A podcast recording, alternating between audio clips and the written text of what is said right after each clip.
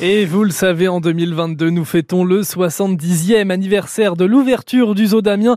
Alors Balade en Picardie vous propose jusqu'à la fin du mois d'août d'aller à la rencontre des animaux, des soigneurs et de ceux qui font vivre le parc zoologique au quotidien. On vous raconte son histoire, on parle de la biodiversité et on vous présente aussi les missions et les événements du zoo. Et aujourd'hui, Valentine Costa est donc avec Pierre Boutor, le chargé de communication du zoo d'Amiens. Et c'est ambiance camping au zoo. Dis donc on est bien là, mais, mais dis donc, qu'est-ce que je vois? Il y, a des, il y a des espèces de tentes géantes. Oui, c'est les, les tentes de, de Lodging, notre partenaire avec qui on, on va pouvoir faire les nuits sauvages. Oui, qu'on a fait gagner sur France Bleu Picardie. Exact. Effectivement, il y a des auditeurs qui peuvent exceptionnellement, parce que c'est exceptionnel, dormir ici au zoo d'Amiens. Alors, comment ça va se passer pour eux? Oui, bah déjà c'est vrai que c'est le cadeau qu'on avait imaginé pour le public amiénois euh, pour nos 70 ans. Et, et- et donc comment ça va se passer? On va les accueillir euh, euh, dans pas très longtemps Mhm. pour, euh, pour pouvoir euh, passer donc trois nuits au zoo, une nuit chacun, hein. Donc durant trois nuits.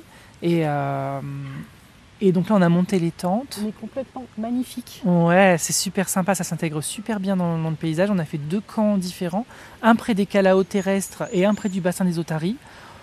C'était des endroits en fait qui étaient euh, libres parce que les tentes sont grandes. Il y a, il y a quatre, quatre lits dedans, c'est c'est hyper vaste. C'est chouette. Hein. Et, euh, et aussi parce que comme ça, c'est pas loin des toilettes. Parce que du ah, coup, mais oui, c'est il fallait bête. aussi penser à ce genre de choses. C'est pas bête. Et du coup, bah, alors donc euh, ils vont pouvoir passer la nuit ici, faire une visite nocturne, prendre le petit déjeuner avec le réveil des animaux, tout ça dans une ambiance on l'entend. Moi, je m'imagine bien le soir entendre ça. Le bruit de la cascade, Ouais. de la cascade derrière, aussi le bruit euh, des flamants roses, des oiseaux Mm. qui sont là-bas euh, pour les stands qui sont derrière.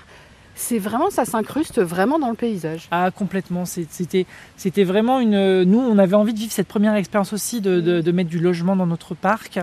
Et, et on se rend compte que, pour le moment en tout cas, visuel, ça, s'in- ça s'insère très bien. Alors, ce sont des tentes, je crois, euh, un peu comme euh, celles de l'armée, c'est ça? En fait, c'est ça, ce sont même des tentes de l'armée. Ce sont Ah des oui. tentes de l'armée australienne. Donc c'est même l'équivalent des tentes que l'armée australienne utilisait sur les champs de bataille de la Somme euh, en 14-18. Ouais, donc ça, ça prend en plus tout son sens ici en Picardie. Et on est juste donc derrière le, le bassin des Otaries, là, juste posé. Et devant nous, mais c'est le tamarin empereur. Oh mon Dieu, il est là il est là Ah non, mais là, c'est merveilleux. Alors, c'est c'est assez rare de le voir comme ça. Enfin, moi, je trouve que là, on le voit vraiment très bien. Oui. Parce que c'est pas très grand, un tamarin empereur. Non, non, ça fait partie de ces petits primates euh, un peu comme les Wistiti. Euh, et le tamarin empereur, oui, on le reconnaît là avec sa, donc, Sa sa très moustache. longue queue et sa- surtout sa moustache, ses longues moustaches blanches. Et dites-vous, ils ont pas eu des bébés cette année? Alors euh, non, pas, Ah, cru. euh, non, non, pas ceux-là. Ce, ce sont les tamarins labiers qui viennent d'en avoir. Pierre Boutor du Zoo d'Amiens aux côtés de Valentine Costa, le Zoo d'Amiens qui fête donc son 70e anniversaire.